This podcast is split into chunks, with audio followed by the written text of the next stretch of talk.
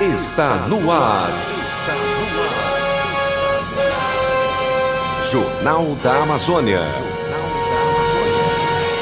Jornalismo de maior credibilidade no rádio amazonense.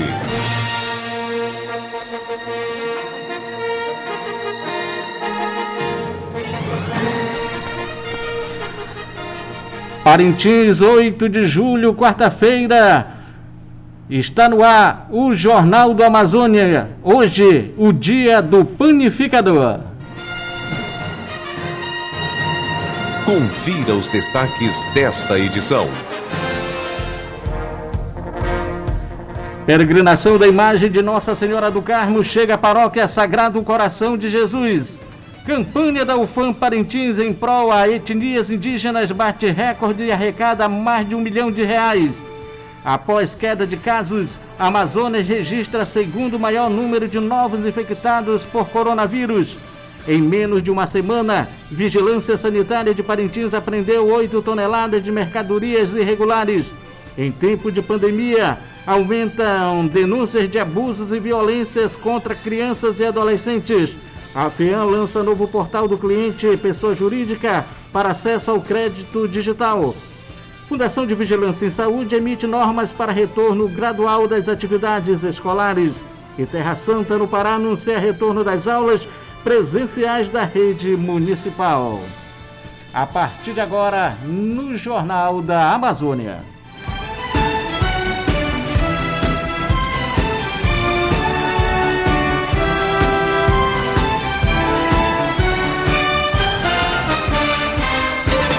Notícias. Notícias. As notícias em primeiro lugar. 12 horas e 2 minutos. Religião. A imagem peregrina de Nossa Senhora do Carmo chega hoje à paróquia Sagrado Coração de Jesus. O anúncio foi feito na celebração de ontem à noite no novenário da padroeira pelo pároco Padre Dorival Nascimento. Desta quarta-feira, a paróquia do Sagrado Coração de Jesus também é responsável pela celebração eucarística. Padre Dorival fala sobre a visita da imagem peregrina na área paroquial do Sagrado Coração de Jesus, que compreende centro, parte do bairro da Francesa e bairro Santa Clara. Começa a peregrinação da imagem nos territórios paroquiais. É a paróquia do Sagrado quem irá receber a imagem a partir das 14h30. A imagem chega lá na Igreja do Sagrado e às 16 horas irá sair peregrinando pelas ruas né, que fazem parte aí a paróquia do Sagrado e a comunidade Santa Clara. Atenção para o roteiro. Você que mora nessas ruas aí, que nós iremos agora dizer, você pode ornamentar a sua casa, preparar o altar na sua casa para saudar a Virgem do Carmo peregrina que irá passar aí na sua rua amanhã. Atenção para as ruas né, por onde irão passar amanhã a imagem peregrina. Rua Boulevard 14 de Maio, Rua Gomes de Castro, Avenida Amazonas, Rua Sá Peixoto, Rua Ebert de Azevedo, seguindo para o bairro Santa Clara. Lá no bairro Santa Clara, a Rua Joaquim Prestes Azedo, Rua Isabel Belém, Rua Nacaute, Rua Edilce Baranda, Rua Joaquim Prestes Azedo, Rua Isabel Belém, Rua Desembargador João Correia, Rua Francisco Belém, Rua Pena Ribeiro e Rua Quinta da Boa Vista, retornando pela Herbert Azevedo, Rua Furtado Belém, Rua Silva Campos, Rua Rio Branco, Avenida Amazonas até a Catedral aqui da Nossa Senhora do Carmo. Então você que mora nessas ruas né, terá a, a graça de receber a imagem peregrina passando aí em frente à sua casa. A paroquiana e coordenadora da PASCOM Pastoral da Comunicação, Socorro Lopes, convida os paroquianos a participar desse momento de devoção à Flor do Carmelo. Hoje, às duas e meia da tarde, estará chegando na Igreja Matriz do Sagrado Coração de Jesus a imagem peregrina de Nossa Senhora do Carmo, onde teremos momentos de oração. Às quatro horas da tarde, sairemos pelas ruas de nossa paróquia, Matriz e Santa Clara. Convidamos você, família de nossa paróquia, para preparar a frente de sua casa e vamos homenagear a nossa mãezinha, Nossa Senhora do Carmo, a flor do Carmelo. 12 horas e 5 minutos. Educação. A campanha para doação de recursos Amazônia contra a Covid-19, ajuda humanitária aos povos da floresta, lançada no dia 26 de junho, pretende reverter a situação de vulnerabilidade das populações indígenas do Amazonas diante da pandemia da, pandemia da Covid-19. A antropóloga Aldirene Cordeiro explica sobre a vulnerabilidade indígena em tempos de pandemia. O principal fator é a vulnerabilidade epidemiológica desses povos. Eles estão mais suscetíveis a infecções respiratórias e essas infecções elas disseminam com uma rapidez muito grande nas áreas indígenas. Além disso, há que se considerar também a proximidade entre as aldeias e os centros urbanos. Esse fluxo intenso e essa dependência que há entre esses dois espaços faz com que os indígenas também se tornem muito mais suscetíveis a serem vítimas do coronavírus. Outro fator também importante é que não há água potável nem saneamento básico nas aldeias. Além disso, é muito comum que eles compartilhem moradias, né? Faz parte da vida tradicional dos povos indígenas que uma, duas, três gerações compartilhem a mesma casa. Se uma das pessoas é infectada, automaticamente a disseminação vai ser muito rápida. Então, esses fatores são fundamentais para que nós olhemos com muito mais cuidado para a situação dos povos indígenas durante esse momento de pandemia. A indígena e coordenadora da Rede de Mulheres Indígenas do Amazonas, Rosimeire Teles, fala sobre as principais dificuldades que os povos indígenas estão passando neste momento de crise. Nós, povos indígenas, na Amazônia e no estado do Amazonas, estamos passando por uma situação muito difícil. Famílias indígenas que trabalham nas suas roças, que pescam, que caçam, que são extrativistas, que são artesãos, artesãs, passaram por uma situação muito difícil sem poder fazer os trabalhos, os afazeres domésticos, os afazeres de casa. Então precisamos muito dessa campanha, ajuda para as comunidades que estão mais afetadas por conta do Covid. A iniciativa da campanha dos professores da UFAM Parintins, Thiago Franco e Sueila Ferreira, e tomou força com a adesão do programa de mídias da Unesco GAP1000, Coisa de Nerd, uma, um canal de games do YouTube e ainda de professores de todas as unidades da UFAM, Manaus, Coari, Humaitá, Itacoatiara e Benjamin Constant. O coordenador do projeto, professor Dr. Tiago Franco, afirma que a campanha pretende, além de ajudar as populações indígenas, movimentar a economia do Estado. Nós temos representantes de uma comissão que nós formamos né, em todas essas cidades onde a UFAM está presente. Em cada cidade, os professores que fazem parte da comissão reuniram, listaram famílias né, para que pudessem receber aí os alimentos, as cestas básicas que virão é, com o recurso que nós estamos arrecadando. A ideia da campanha não é, é apenas distribuir cesta básica, a gente quer gerar economia local, porque sabe que o Estado está passando por uma crise e também, é, obviamente, obviamente, trabalhar com ajuda humanitária. A meta inicial para arrecadação de 200 mil reais foi alcançada em menos de 48 horas. Assim, a segunda meta passou a ser de 500 mil, valor que, em, ou seja, que em menos de uma semana ultrapassou a marca de 900 mil reais. O valor ajudaria seis etnias da Amazônia. Os gestores da rede pública estadual estão participando do encontro formativo de gestores promovido pela Secretaria de Estado de Educação e Desporto por meio do Centro de Formação Profissional Padre José Anchieta CEPAM para se prepararem para o retorno das atividades escolares presenciais, ainda sem data definida.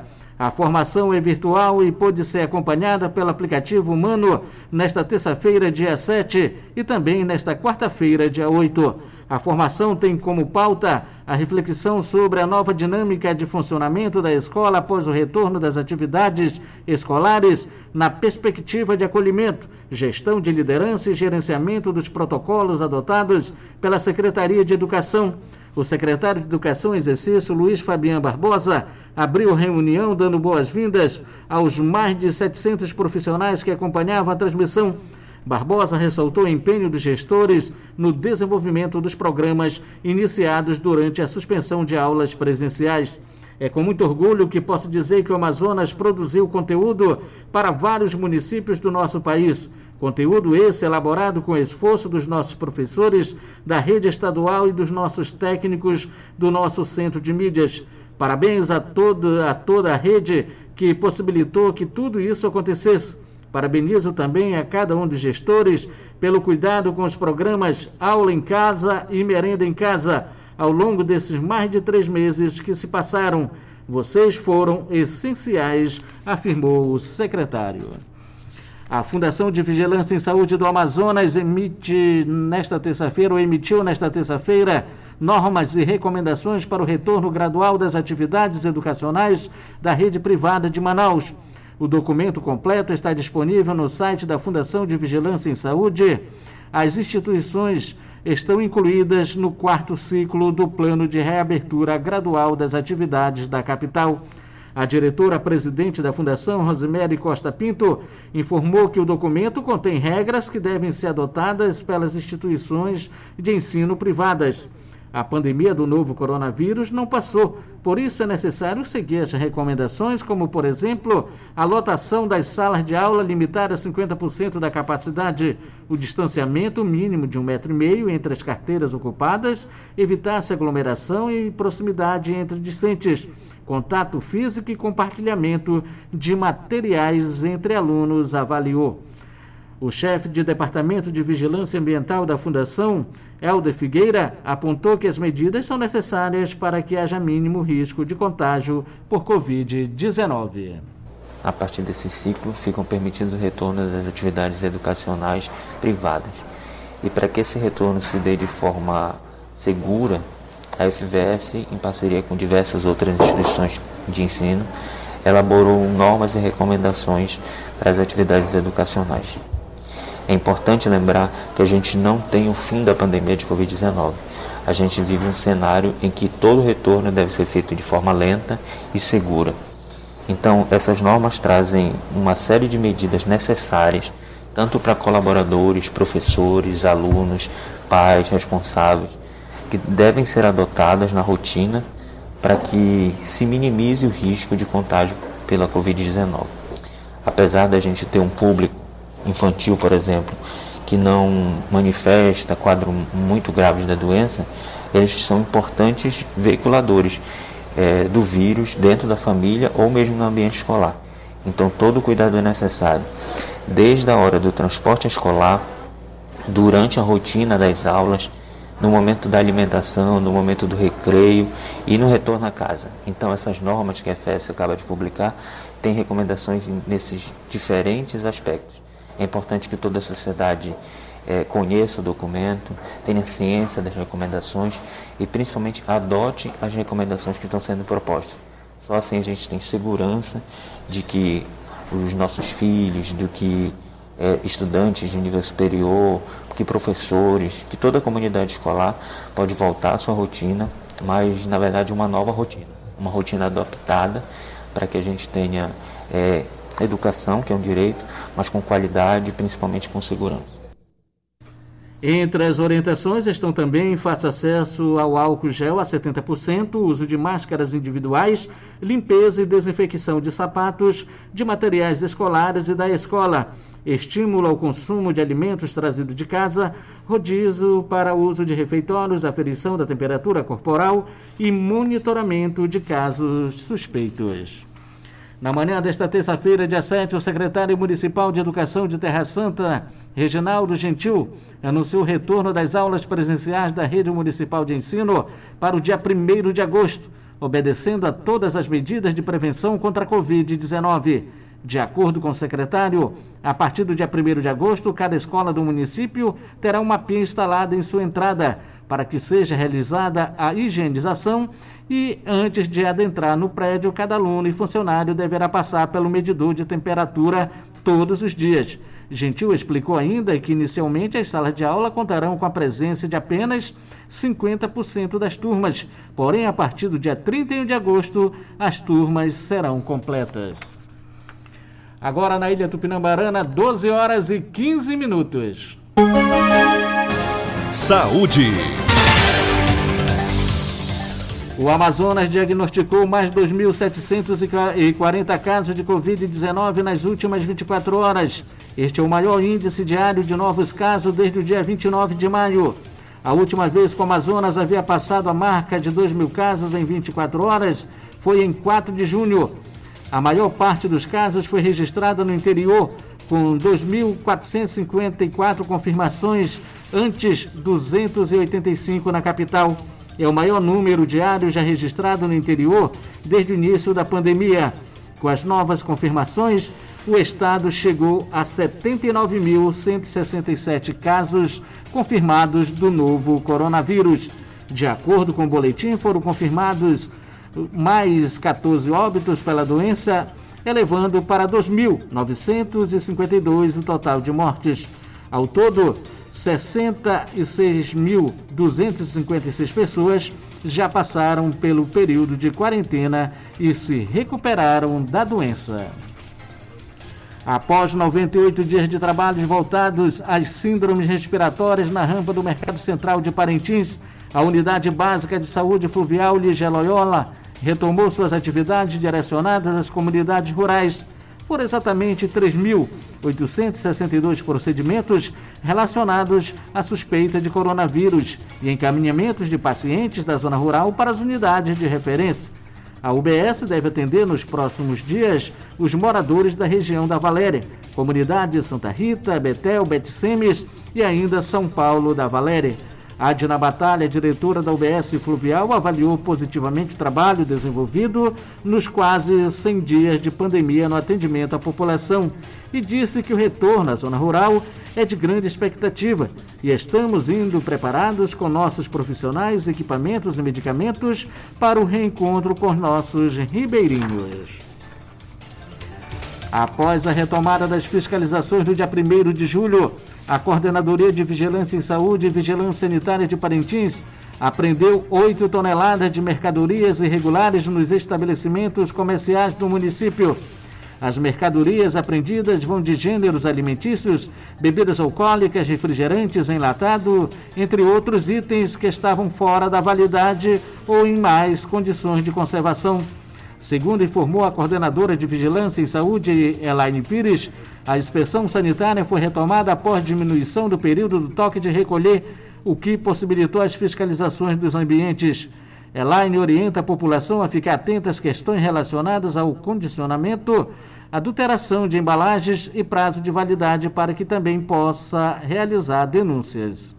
Então é importante que a população tenha conhecimento. Nossa orientação é que a população fique atenta justamente à observação do prazo de validade, as embalagens, da qualidade da embalagem, olhando principalmente para a questão da adulteração né, dessa embalagem e também para o prazo de validade. E a gente chama a, atenção da população para esses cuidados, é realmente, né? Além da questão da pandemia, mas também os cuidados com relação a esses produtos para que evite outras possíveis patologias, como as doenças diarreicas, vômitos e tudo mais, que possam acometer a população parintinense. A coordenadora informou ainda que o cidadão pode fazer denúncias pelo número 991698671. Nesta quarta-feira, dia 8, comemora-se o Dia Nacional da Ciência e Dia do Pesquisador Científico. Data importante para destacar o impacto da pesquisa no serviço prestado aos pacientes. Entender o paciente para adequar os atendimentos às abordagens terapêuticas necessárias compreender o surgimento de alguns tumores e sua relação com características genéticas. Desenvolver tipos e técnicas de tratamento mais adequados estão entre as questões pesquisadas. Análise de protocolos terapêuticos e de assistência melhoramentos e estabelecimento de protocolos, novas técnicas de diagnóstico em exames de laboratório de patologia e a dispensação de medicamentos, visando a farmacoeconomia, são alguns dos exemplos de estudos que estão sendo realizados na Fundação SECOM. A diretora de ensino e pesquisa da Fundação, Kátia Luz Torres, destaca o quanto é útil e aplicável o conhecimento científico. Então, nesse momento de de reflexões sobre o papel da ciência na sociedade, mais do que nunca a gente consegue demonstrar o quanto que isso tem sido benéfico para a Fundação SECOM, para o nosso corpo técnico, tanto no aperfeiçoamento quanto melhoria dos processos e principalmente com, com um reflexo direto para a população que utiliza eh, os nossos serviços. E assim a gente vê o quanto que é útil e aplicável o conhecimento científico. O transporte em UTI aérea para quatro pacientes que se encontravam em estado grave internados no Hospital Geoffrey Cohen com suspeita de coronavírus gerou um princípio de tumulto no final da tarde desta terça-feira por parte dos familiares dos pacientes, inclusive ameaças de impedimento da ida de dois deles para a capital. Os familiares questionavam que pacientes que não estavam na lista de remoção já tinham sido incluídos e quem estava supostamente teria que aguardar a próxima remoção. A familiar de um dos pacientes confirmou o princípio de tumulto, agradecendo a remoção do seu pai para tratamento especializado na capital. Foi uma luta, tá? Foi uma guerra, porque eu tinha trocado o nome dos pacientes para ir, mas o povo, eles fizeram maior coisa lá, disseram que não iam embarcar, se embarcasse ia quebrar ali, mas graças a Deus meu pai conseguiu viajar. Foi os dois mesmo que estavam na lista de Manaus, entendeu? A diretora do Hospital a enfermeira Josiane Mascarenhas, informou que a decisão da Justiça foi acatada com a remoção dos pacientes que se encontravam hospitalizados com indicação de transferência em caráter de emergência somente para esclarecer alguns fatos que estão surgindo com alguns familiares né, de pacientes que estão com TFD para tratamento fora de domicílio para Manaus e que estão aguardando o aeromédico vir para o resgate. Nós tivemos hoje a vinda de um aeromédico e levou os pacientes, senhor Valdemiro, que estava em processo de intubação, né, já tinha sido intubado, e levou um paciente chamado Milton, que os dois são pacientes Covid, mas que tem situações específicas, né? O Milton ele tem uma problemática sobre um traumatismo craniano encefálico que ele teve de um acidente e que estava em surto psicótico no hospital, mas que hoje foi acompanhado, foi encaminhado, graças a Deus, para um tratamento especializado de alta complexidade em Manaus. Só relembrando um pouquinho, nós tivemos uma ação judicial impetrada pela família do paciente Antônio Andrade e que no qual foi incluso seis nomes de pacientes que estavam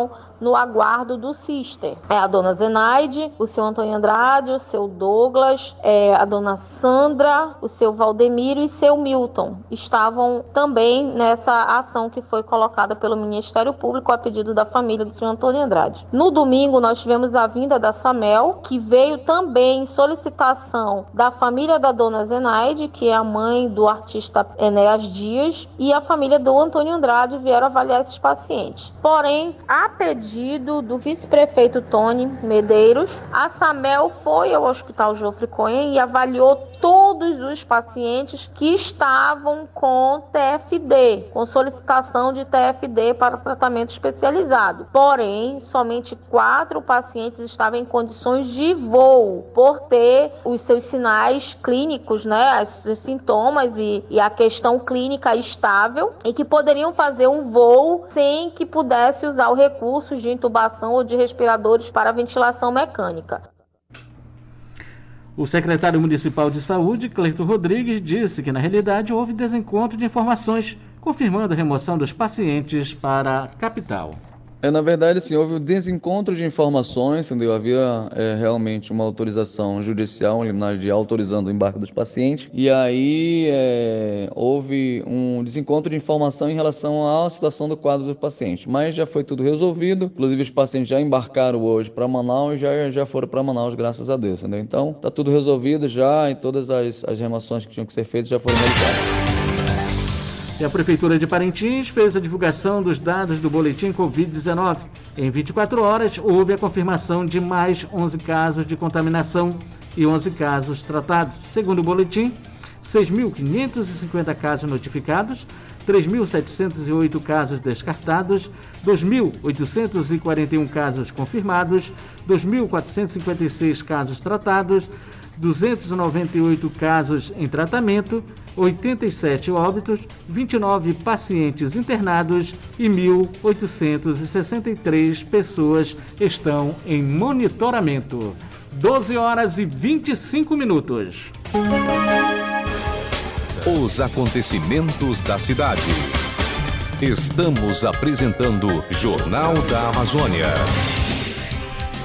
Os casos de abusos sexuais praticados contra menores voltaram a ser denunciados com mais frequência na cidade, levando os órgãos que militam na proteção e direito da criança e do adolescente a atuar efetivamente para que a justiça puna rigorosamente as pessoas que cometem esses tipos de crime. Os casos que chegam ao conhecimento das autoridades judiciais, ministeriais e policiais são mantidos em sigilo absoluto para não atrapalhar as investigações, porque além de envolverem membros da própria família, envolvem também pessoas de todas as classes da sociedade parintinense. O conselheiro tutelar João Maurício explica que, nesse sentido, o Conselho trabalha na atuação de combate à violência sexual contra menores. Então, o Conselho Tutelar tem atuado de forma firme, de forma atenta, de forma atuante em relação ao combate às diversas formas de violência contra crianças e adolescentes, principalmente a situação de violência sexual. Nós sabemos dos danos que, infelizmente, essa situação ela traz para as nossas crianças e para os nossos, nossos adolescentes. Nós temos aí a violência sexual se caracteriza pelo abuso e a exploração sexual. E, infelizmente, a maioria dos índices de violência sexual eles acontecem dentro de casa casa, que é a chamada violência intrafamiliar. E aí nós temos pais, padrastos, tios, primos, primas, e a maioria dos índices é voltado para crianças, adolescentes do sexo feminino, infelizmente. Né? Isso não quer dizer que meninos também não corram risco de sofrer violência sexual, tanto abuso quanto exploração sexual. De acordo com as informações, algumas das vítimas de crimes sexuais são ameaçadas de morte pelos abusadores. E nesse, nesse período de é, quarentena, segundo João Maurício, esse tipo de crime acontece com mais frequência. Uma situação alarmante é a condição que nós estamos vivendo por conta da pandemia agora, que é a necessidade de nós estarmos em isolamento social. E como já foi falado, essa situação de violência sexual geralmente acontece sempre dentro de casa. É, as crianças elas não estão aí é, muito tempo na rua, estão a maioria do tempo dentro de casa e isso aumenta os riscos de violência sexual praticada contra nossas crianças e adolescentes. E aí nós pedimos sempre para que as pessoas elas possam ficar atentas aos sinais deixados por crianças e adolescentes. É, nós recebemos, por exemplo, o caso de uma criança aí de 8 anos que supostamente tinha sido abusada pelo tio. É, e aí essa situação ela se agrava justamente pelo período de desenvolvimento que essa criança ela está passando e as consequências elas são danosas para essa criança, para esse adolescente. O Ministério Público do Amazonas, pela segunda Promotoria de Justiça de Humaitá, pediu ao Judiciário que seja retirada das redes sociais da Prefeitura daquele município toda a propaganda institucional que promova a pessoa do atual prefeito, Erivânio Vieira de Oliveira. No mesmo pedido, o Ministério Público requereu que matérias jornalísticas que vinculem atos, programas, obras, serviços e campanha dos órgãos públicos do município à pessoa do prefeito sejam retiradas do portal de notícias local a crítica de Humaitá. O pedido foi ajuizado no dia 6 de julho. O MP estourou notícia de fato eleitoral para apurar possível abuso do poder político. Na investigação foi verificada que o prefeito de Humaitá vem promovendo sua imagem e nome por meio de redes sociais oficiais do município, pelo site A Crítica de Humaitá e pelo aplicativo WhatsApp. Além do prefeito e da administração municipal, o pedido de tutela de urgência tem como alvo Geraldo Caetano Simpson Santiago e Francisco das Chagas de Souza.